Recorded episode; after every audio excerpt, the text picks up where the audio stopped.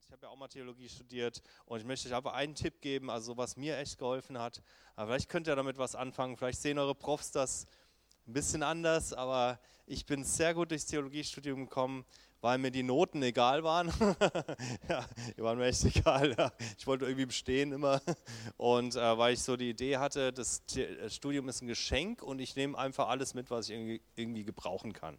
Ja, ich, ich, wie in so einem, als hätte man so einen Einkaufsgutschein gewonnen und könnte einmal groß den Einkaufswagen sich vollpacken mit, was man so gerade so braucht oder interessant findet. So bin ich irgendwie durch und da bin ich echt gut mitgefahren.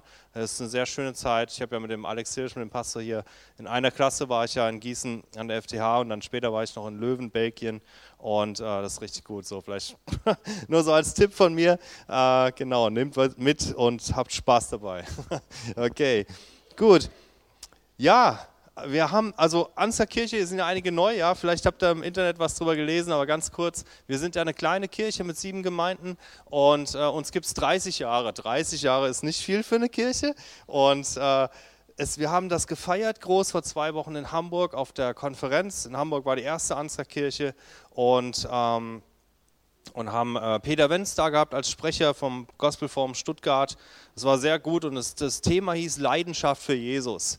Und ich möchte davon ein bisschen was mitbringen, vielleicht auch vertiefen, äh, was wir da so gehört haben. Leidenschaft für Jesus.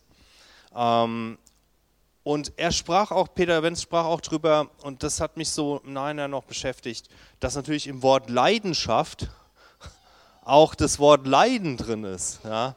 Und eigentlich höre ich sowas nicht so gern, so Predigten über das Leiden. Ja? Ich finde, da gibt es schönere Themen. Ja? Wer denkt schon gerne an Leiden? Aber irgendwie gehört es dazu.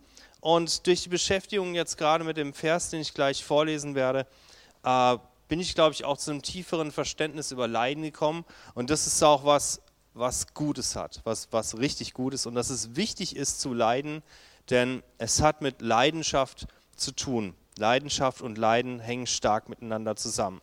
Wem alles egal ist, der leidet nicht, ja. Aber wer, wer etwas liebt oder wer jemand liebt mit Leidenschaft, der leidet immer auch, ja. Wenn wir eine intensive Beziehung haben, dann leiden wir auch abends zueinander.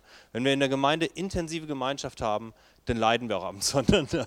Ja, weil wir dann den anderen wirklich kennenlernen und wenn wir intensiv zusammenarbeiten, dann gibt es die dicksten Konflikte. Das kennen wir alle, aber das gehört irgendwie dazu, ja, weil es um, weil es Leiden aus, wenn es Leiden aus einer Leidenschaft kommt füreinander, dann ist es gut. Und ich hoffe, wir leiden noch, ja.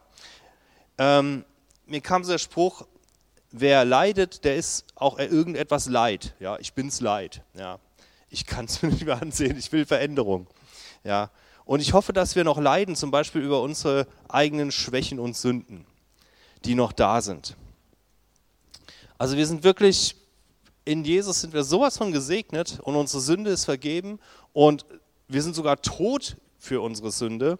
Und dennoch erleben wir ja so Sachen ja, aus unserem alten Betriebssystem, sage ich mal, aus unserem alten Programm ohne Jesus, dass wir immer noch mal falsch denken, falsch handeln und, äh, oder nicht das tun, was wir tun sollten und so weiter. Und wir haben Schwächen, jeder von uns hat Schwächen. Und leide ich da noch drunter? Leide ich zum Beispiel auch über meine Vollmachtslosigkeit, zumindest meine erlebte Vollmachtslosigkeit. Ich glaube nicht, dass wir vollmachtslos sind, denn Jesus hat uns beauftragt, hat uns ausgerüstet. Wir haben alles, was wir brauchen in seinem Leben in Frömmigkeit, wie es bei Paulus heißt. Ja, wir sind total equipped, wir sind total fit gemacht worden. Und dennoch erleben wir manchmal Vollmachtslosigkeit. Wir beten für jemanden, nichts tut sich anscheinend. Wir beten für jemanden, der krank ist. Und manchmal erleben wir Heilung, denken wir, wow, was war das? Und andermal erleben wir vielleicht gar nichts. Ja? Aber leiden wir dann auch drunter, wenn wir nichts erleben? Leiden wir über unsere Passivität? Ja? Ich muss gestehen, ich bin manchmal passiv.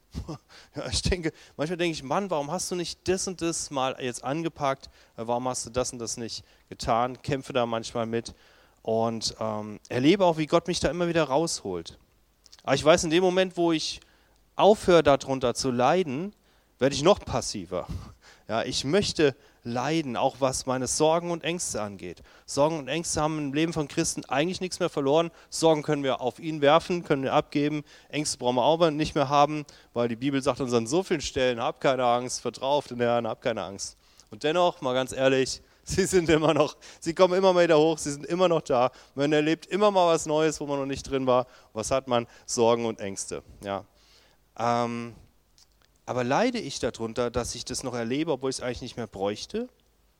Das sind alles Dinge, von denen wir wissen, dass sie in Jesus überwunden sind. Und trotzdem erleben wir sie noch. Und das Leiden hat hier eine wichtige Funktion. Denn es gibt auch eine andere Art, damit umzugehen. Und das ist es einem, dass man sich daran gewöhnt, dass man sich damit abfindet, dass einem alles irgendwo dann doch egal ist. Ja. Und äh, auch dieses Gebet eben, ja, ich habe so dein Leiden gemerkt, dass du persönlich äh, mitgegangen bist mit Dingen, die in dieser Welt einfach nicht in Ordnung sind. Ja. Wo, wo wir uns Menschen gegenseitig fertig und kaputt machen, wo es Ungerechtigkeit gibt, wo es Hass und Ablehnung gibt, da wo es Liebe und Annahme geben sollte, wo es Krankheiten gibt, ja, gegen die wir kämpfen, oder wo es eine eingeschlafene Kirche gibt. Ja, leidet ihr da auch drunter? Das ist in unserem Land, in vielen Gemeinden, ja, man freut sich ja über jeden Aufbruch, und die gibt es ja. Und ich habe auch das Gefühl, im Moment tut sich so einiges, aber es gibt da noch viel Eingeschlafenes ja, und leere Kirchen. Kirchen, die so den, das Aroma eines Museums versprühen, so äh, als wäre, als ginge man dahin, um über das zu staunen, was vielleicht so ein paar Jahrhunderte vorher dort mal Tolles gelaufen ist. Ne. Aber manchmal bin ich in einer leeren Kirche, gehe ich einfach mal so rein denke mir, irgendwas stimmt doch hier nicht. Ja? Wo sind denn die Menschen? Ja? Es ist kalt, es gibt schöne Dinge zu sehen, alte Dinge. Aber wo ist das Neue? Wo ist das Leben? Wo sind die Leute? Na, die sind ja ab und zu auch da, aber eigentlich gibt es so schöne Kirchen, auch hier in Marburg, da sollte Leben drin sein. Gut, hier in Marburg ist vielleicht auch gar nicht schlecht, ja, weiß jetzt nicht so genau, was so abgeht, aber, ähm, aber ich war mal in Ostdeutschland und da war ich auch in Kirchen, wo nur noch zweimal im Jahr im Gottesdienst stattfindet. Weihnachten und Ostern und vielleicht nochmal eine Konfirmation, wenn sich ein paar Gemeinden zusammentun und noch ein paar zusammenkriegen. Und äh, das ist alles drei, vier Stunden von hier mit dem Auto entfernt, gibt es ganze sehr entchristlichte Regionen. ja. Und da, da bin ich dann drin und da leide ich dann. Da leide ich, weil ich weiß, es geht auch anders und es war auch schon mal anders. Und ich bete dafür, dass solche Zeiten wieder kommen, wo die Leute nicht mehr in die Kirche reinkommen, weil es einfach nicht genügend Plätze gibt und wo man äh, mehrere Gottesdienste machen muss und so weiter. Und es wird auch wieder kommen. Das, dafür stehen wir irgendwie auch als Ansgar-Kirche, dafür beten wir einfach. Das ist unsere Vision. Da kommt ja Ansgar her. Ja, mit, mit 1000 Mann da in, in der Petrikirche in Hamburg Gottesdienste gefeiert, 250 Leute im Glaubensgrundkurs und diese ganzen Sachen in den 80er Jahren, ja, in unserem Deutschland. Man höre und staune. Und äh, es geht also, und wenn du noch weiter in die Geschichte guckst, siehst du immer die, diese Aufbrüche. Ja, und hier auf jedem Dorf gibt es eine Gemeinschaft, eine Brüdergemeinde, äh, eine, eine FEG. Und äh, wo kommen die denn her? Ja, weil vor 150 Jahren hier mal richtig was los war und äh, weil irgendwelche verrückten, vom Geist erfüllten Prediger hier von Kaff zu Kaff gezogen sind und mit kleinen Grüppchen angefangen haben, das Evangelium zu leben. Und da sind Gemeinden daraus entstanden, die es heute noch gibt. Viele von uns kommen aus so einer Gemeinde. Aber leide ich noch? Oder ist mir inzwischen alles egal? Habe ich mich so ein bisschen damit abgefunden? Es gibt so ein paar Killer für Leidenschaft. Auf die gehe ich vielleicht jetzt mal, gerade mal ein. Einer dieser Killer ist, glaube ich, so eine, ähm, so eine, so eine Art, so eine Art Schicksalsglaube. Fatalismus nennt man das auch. So nach dem Motto, Gott will es so, ja, oder das liegt ja alles in Gottes Hand, ja, da kann man auch nichts machen. Da, da, ähm, ja, so eine Art Abfinden mit dem Zustand, wie er jetzt ist. Hm, das ist ein Leidenschaftskiller. Oder auch Enttäuschung, ja, Enttäuschung, man, da geht man vielleicht mal in eine andere Gemeinde, ja, und da ist ein großer Hype, ja, um Heilung zum Beispiel, und dann kommt man ganz motiviert zurück und fängt an, für Kranke zu beten, traut sich endlich mal und erlebt auch was und ist total wow. Und dann die nächsten 20 Male scheint sich nichts zu tun und man ist enttäuscht. Ja, hat vielleicht gedacht, es geht die ganze Zeit so weiter, aber man ist erstmal enttäuscht. Und diese Enttäuschung kann uns die Leidenschaft killen. Oder man kommt in eine neue Gemeinde, findet die total cool und toll. Und dann, wenn man eine Zeit lang drin ist, merkt man, oh, die kochen auch alle nur mit Wasser. ja. Und dann ist man vielleicht enttäuscht. Man wird vielleicht verletzt noch dabei von irgendjemand und oh, ja. Und das kann die Leidenschaft killen. Oder eben auch ein falsches Verständnis vom Reich Gottes. Man denkt, jetzt gibt es hier gleich alles, ja, und den total, also Segen würde bedeuten, ich habe zum Beispiel Erfolg in allen Lebensbereichen. Oder Herrlichkeit würde bedeuten, ich fühle mich die ganze Zeit gut. Paulus spricht davon, dass er von Herrlichkeit zu Herrlichkeit gegangen ist. Aber wenn du dir sein Leben anschaust, ja, dann war diese Herrlichkeit im Gefängnis, dann war diese Herrlichkeit nach dem Schiffbruch, ja, mit nassen Klamotten, ohne irgendwelchen Besitz am Strand hocken und hoffen, dass einer ein Feuerchen macht. Dann war diese Herrlichkeit in, in Steinigungen und im Hunger und überall war diese Herrlichkeit drin. Das heißt, nach außen hin seine Lebensumstände sahen gar nicht so gut aus.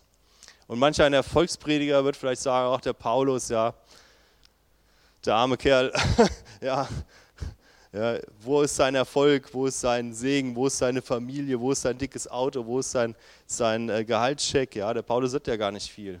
Und die paar Gemeinden, die er da vielleicht, ja, wie viel hat er eigentlich gegründet? Naja, ähm, andere hat er gar nicht gegründet, hat er mehr ermutigt, also hat er überhaupt so viel Frucht gebracht? Könnte man so fragen. Sowas wurde ihm wohl auch vorgeworfen von manchen Leuten.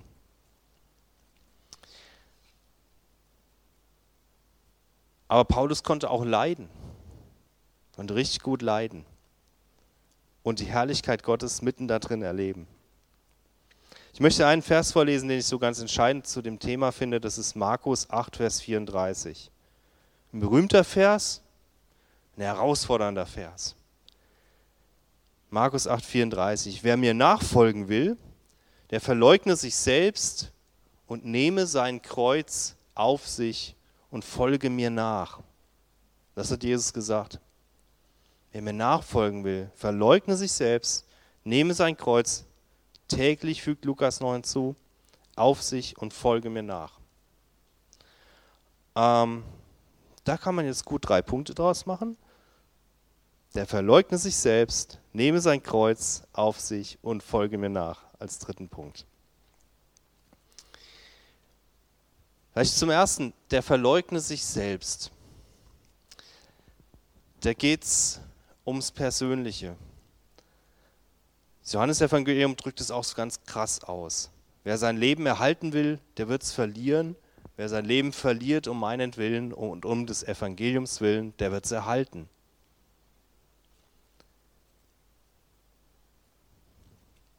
Nee, Quatsch, das sorry, das war Markus 35, Johannes, Johannes noch krasser, der ist hier.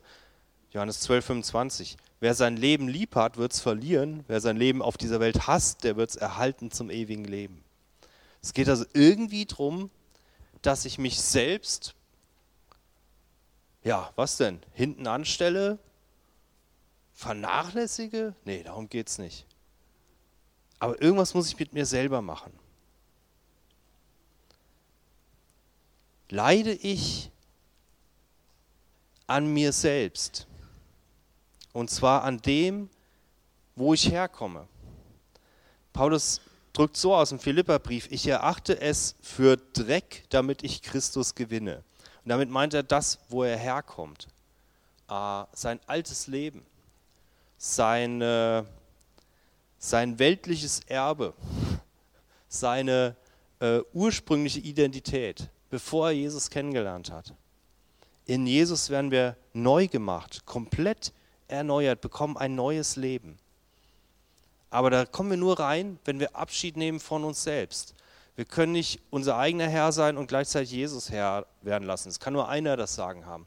Und wenn ich Christ werde, sage ich, okay, Jesus hat in meinem Leben das Sagen und nicht mehr ich selbst. Das heißt, in dem Moment verleugne ich mich selbst. Ich sage, es geht jetzt nicht mehr hier um den Christoph ja, in meinem Leben, es geht jetzt um Jesus in meinem Leben. Er zieht in mir ein und er soll auch aus mir rauskommen.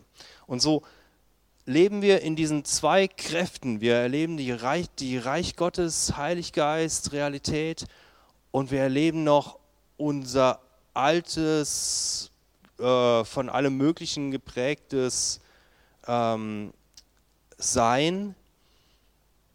Und das ist das, was wir verleugnen müssen. Wir sagen, das bin ich nicht mehr. Meine alten Macken, meine Sünden, meine Süchte, meine Charakterschwächen, das bin ich irgendwie gar nicht mehr. Das verleugne ich. Ich bin jetzt neu. In Jesus kann ich ganz anders drauf sein, kann ich ganz anders fühlen, kann ich ganz anders handeln. Aber leide ich noch am Alten? Als Christ da erlebt man manchmal denke, so richtig coole Jesus-Sachen und dann erlebt man immer wieder das alte Programm. Mm, und wenn man eine Weile mit Jesus unterwegs ist, hat man sich vielleicht sogar schon an diesen Zustand gewöhnt. Und denkt, wow, ja, heute habe ich, hab ich echt was mit Jesus erlebt. Ich habe erlebt, wie Jesus mich gebraucht hat und so. Und am nächsten Tag erlebe ich vielleicht genau das Gegenteil. Aber mache ich damit eigentlich noch irgendwas? ja. Oder ist es schon so normal geworden? Da gibt es vielleicht Bereiche in meinem Leben, die sind sehr Jesusmäßig geworden. Und andere Bereiche vielleicht nicht. Habe ich mich damit abgefunden oder ringe ich noch darum, dass Jesus auch in den anderen Bereichen einen Durchbruch schenkt? Verleugne ich mich noch selbst? Leide ich noch an mir, weil ich weiß, dass Jesus was Besseres hat für mich? Und dann kommen wir zum zweiten Teil, der nehme sein Kreuz auf sich. Was ist denn mein Kreuz? Mein Kreuz, ja, was für ein Kreuz? Ist, manche Leute, habt ihr das schon mal gesehen? Es gibt so Leute, die tragen so ein Kreuz durch die Gegend.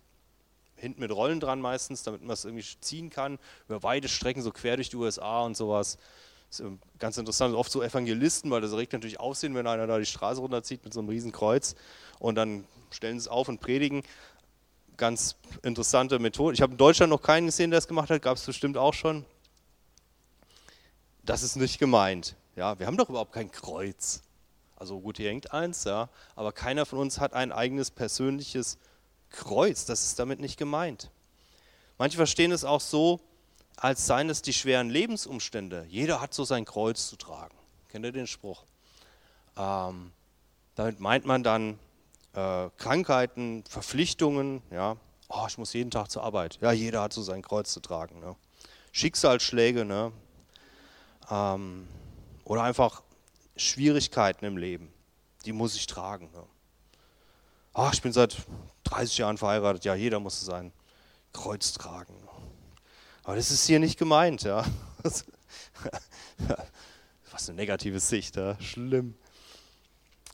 Das ist auch gar nicht gemeint, wenn Jesus von nehme sein Kreuz auf sich spricht.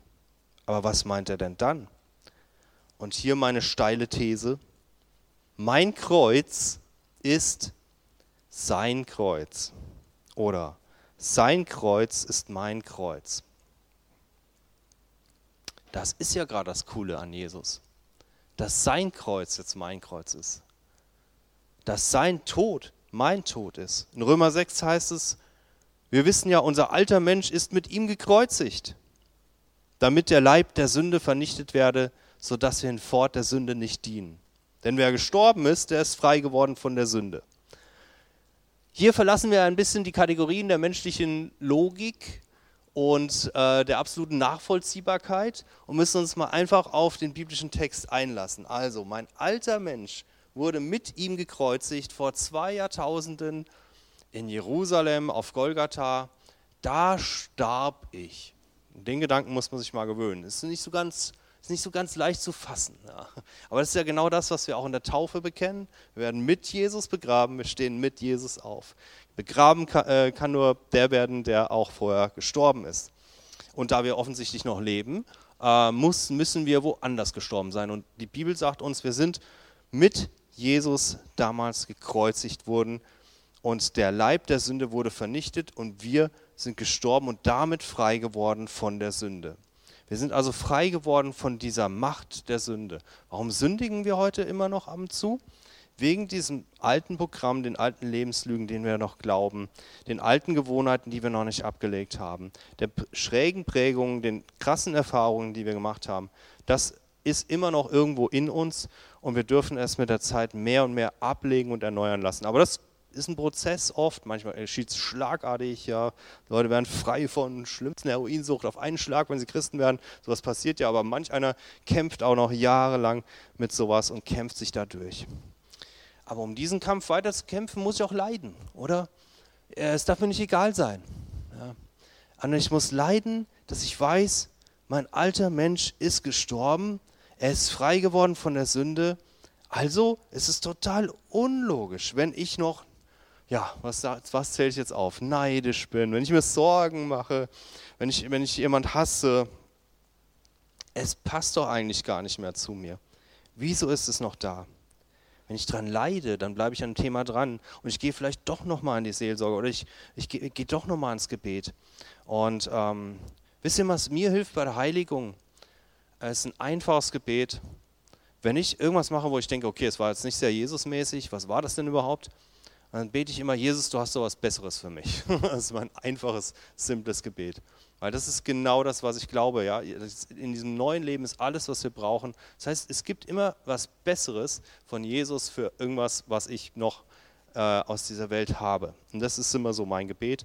Jesus, du hast was Besseres für mich, zeig mir, was das ist. Ne? Und auch, hey Jesus, sag mir, warum, warum handle ich noch so und so? Warum fühle ich noch so und so? Zeig mir, was für einen Unsinn ich da noch irgendwo glaube. Das ist auch cool. Dann kriegt man manchmal eine krasse Offenbarung über die Wahrheit und die macht uns frei. Mein Kreuz ist sein Kreuz. Es geht darum, sich mit dem Kreuz Jesus zu identifizieren und zu sagen, äh, das ist mein Kreuz und sein Tod ist auch mein Tod und seine Auferstehung ist auch meine Auferstehung und sein Leben ist auch mein Leben. Römer 6, Vers 11, haltet auch dafür, dass ihr der Sünde gestorben seid. Haltet dafür, glaubt daran, dass ihr der Sünde gestorben seid, lebt Gott in Christus Jesus. Ah, so eine coole Botschaft. Halte dafür, dass du dich der Sünde gestorben bist. Ja, nimm mal an, du bist tot für die Sünde. Ja, nimm's einfach, nimm's an. Glaub's mal. ja. Und dass du lebst dafür in, in, in Christus Jesus. Das ist so toll. Das dritte ist, folge mir nach. Folge mir nach. Er nehme sein Kreuz auf sich und folge mir nach. Ähm, Jesus hat sich ja bewegt. Ja. Diese Rabbis damals war nicht äh, so, dass die immer nur da gesessen haben, immer mal gesessen, aber die haben sich anscheinend viel bewegt, sind immer durch die Gegend gezogen, die Jünger hinterher. Jesus ist mit seinen Jüngern über Felder gezogen, hat ihnen das Reich Gottes mit, mit Weizen und sonst was erklärt. Ähm, dann ist er mit ihnen auf eine Hochzeit gezogen. Die waren viel in Bewegung. Die hatten auch keinen Ort, wo sie groß ausruhen konnten. Ja, und äh, Füchse haben sowas, sagt Jesus. Ja, wir haben sowas nicht hier. Bei uns geht es immer voran. Und deshalb dieses ganze Wort Nachfolge, das hat mit Bewegung zu tun.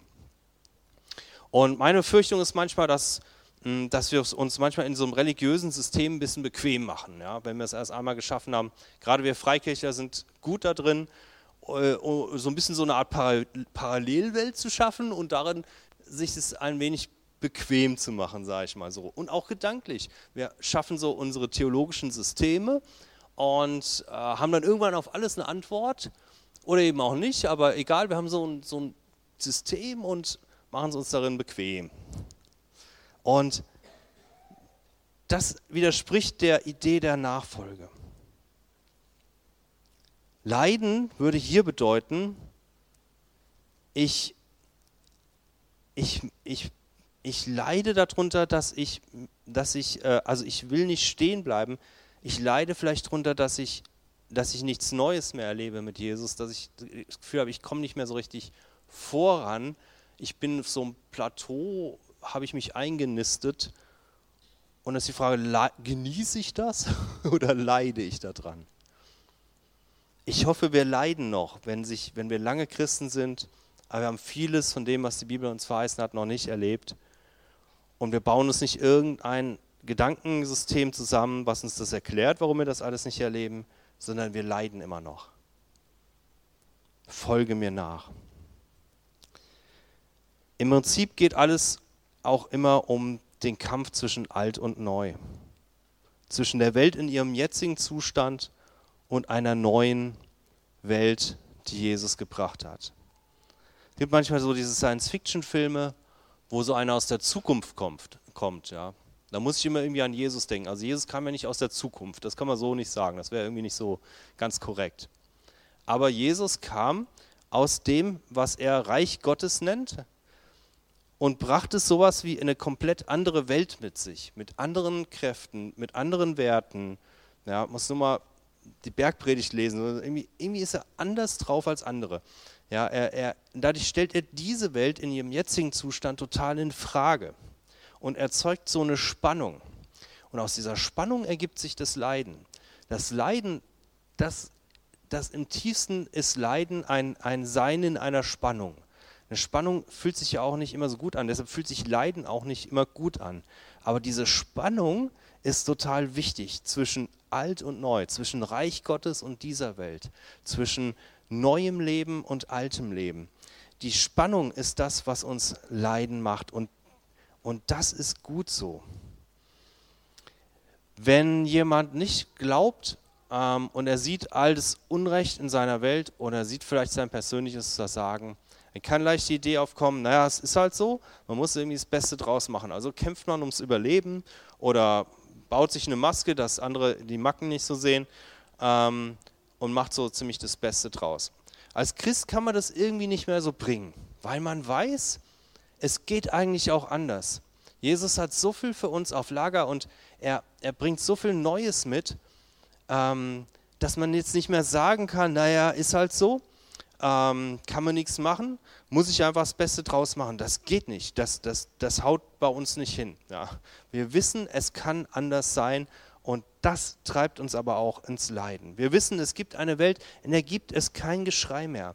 Keine Tränen, keine Ungerechtigkeit, keine Gewalt, keine Sorgen. Stattdessen gibt es tiefen Frieden, Freude, Einheit, Liebe in nie gekanntem Ausmaß, also himmlische Verhältnisse. Und eine Lösung, es sich bequem zu machen, ist das alles nur in die Zukunft zu schieben, zu sagen, naja gut, das wird dann irgendwann mal sein. Also hier muss ich jetzt irgendwie durchhalten in diesem Leben, muss irgendwas draus machen. Aber dann endlich, das war früher im Mittelalter oft so, ne? da war so diese Welt, ah, das Leben ist schrecklich, ja, morgen kannst du an Pest sterben. Aber dann im himmlischen Reich, ja, ist alles super. Ja. Und so ist es auch. Hat die Leute auch getröstet, hat ihnen auch geholfen. Aber heute ist die Tendenz zu sagen, äh, Moment mal, ja, ich kann heute, wir haben den Heiligen Geist als Anzahlung auf diese Welt. Ich kann heute Dinge mit Jesus erleben und im Heiligen Geist, die sind schon reich gottesmäßig, die sind schon, da haben wir himmlische Verhältnisse schon hier und jetzt, zumindest ein Stück weit. Wir werden es nie so, also zum Beispiel im, im Lobpreis, ja, so einfach so das Gefühl zu haben, boah, ich bin, ich bin bei Gott oder ich kann irgendwas bei Gott abgeben oder äh, ich, ich kriege vielleicht eine, eine, eine, Vision, eine Idee, ähm, einen guten Impuls das ist schon, also wenn man so richtig drin ist, das ist so ein Ticken Himmel auf Erden, versteht ihr? Deshalb machen wir das. Das ist, das ist so ein kleiner Vorgeschmack auf das, was noch kommt, ja.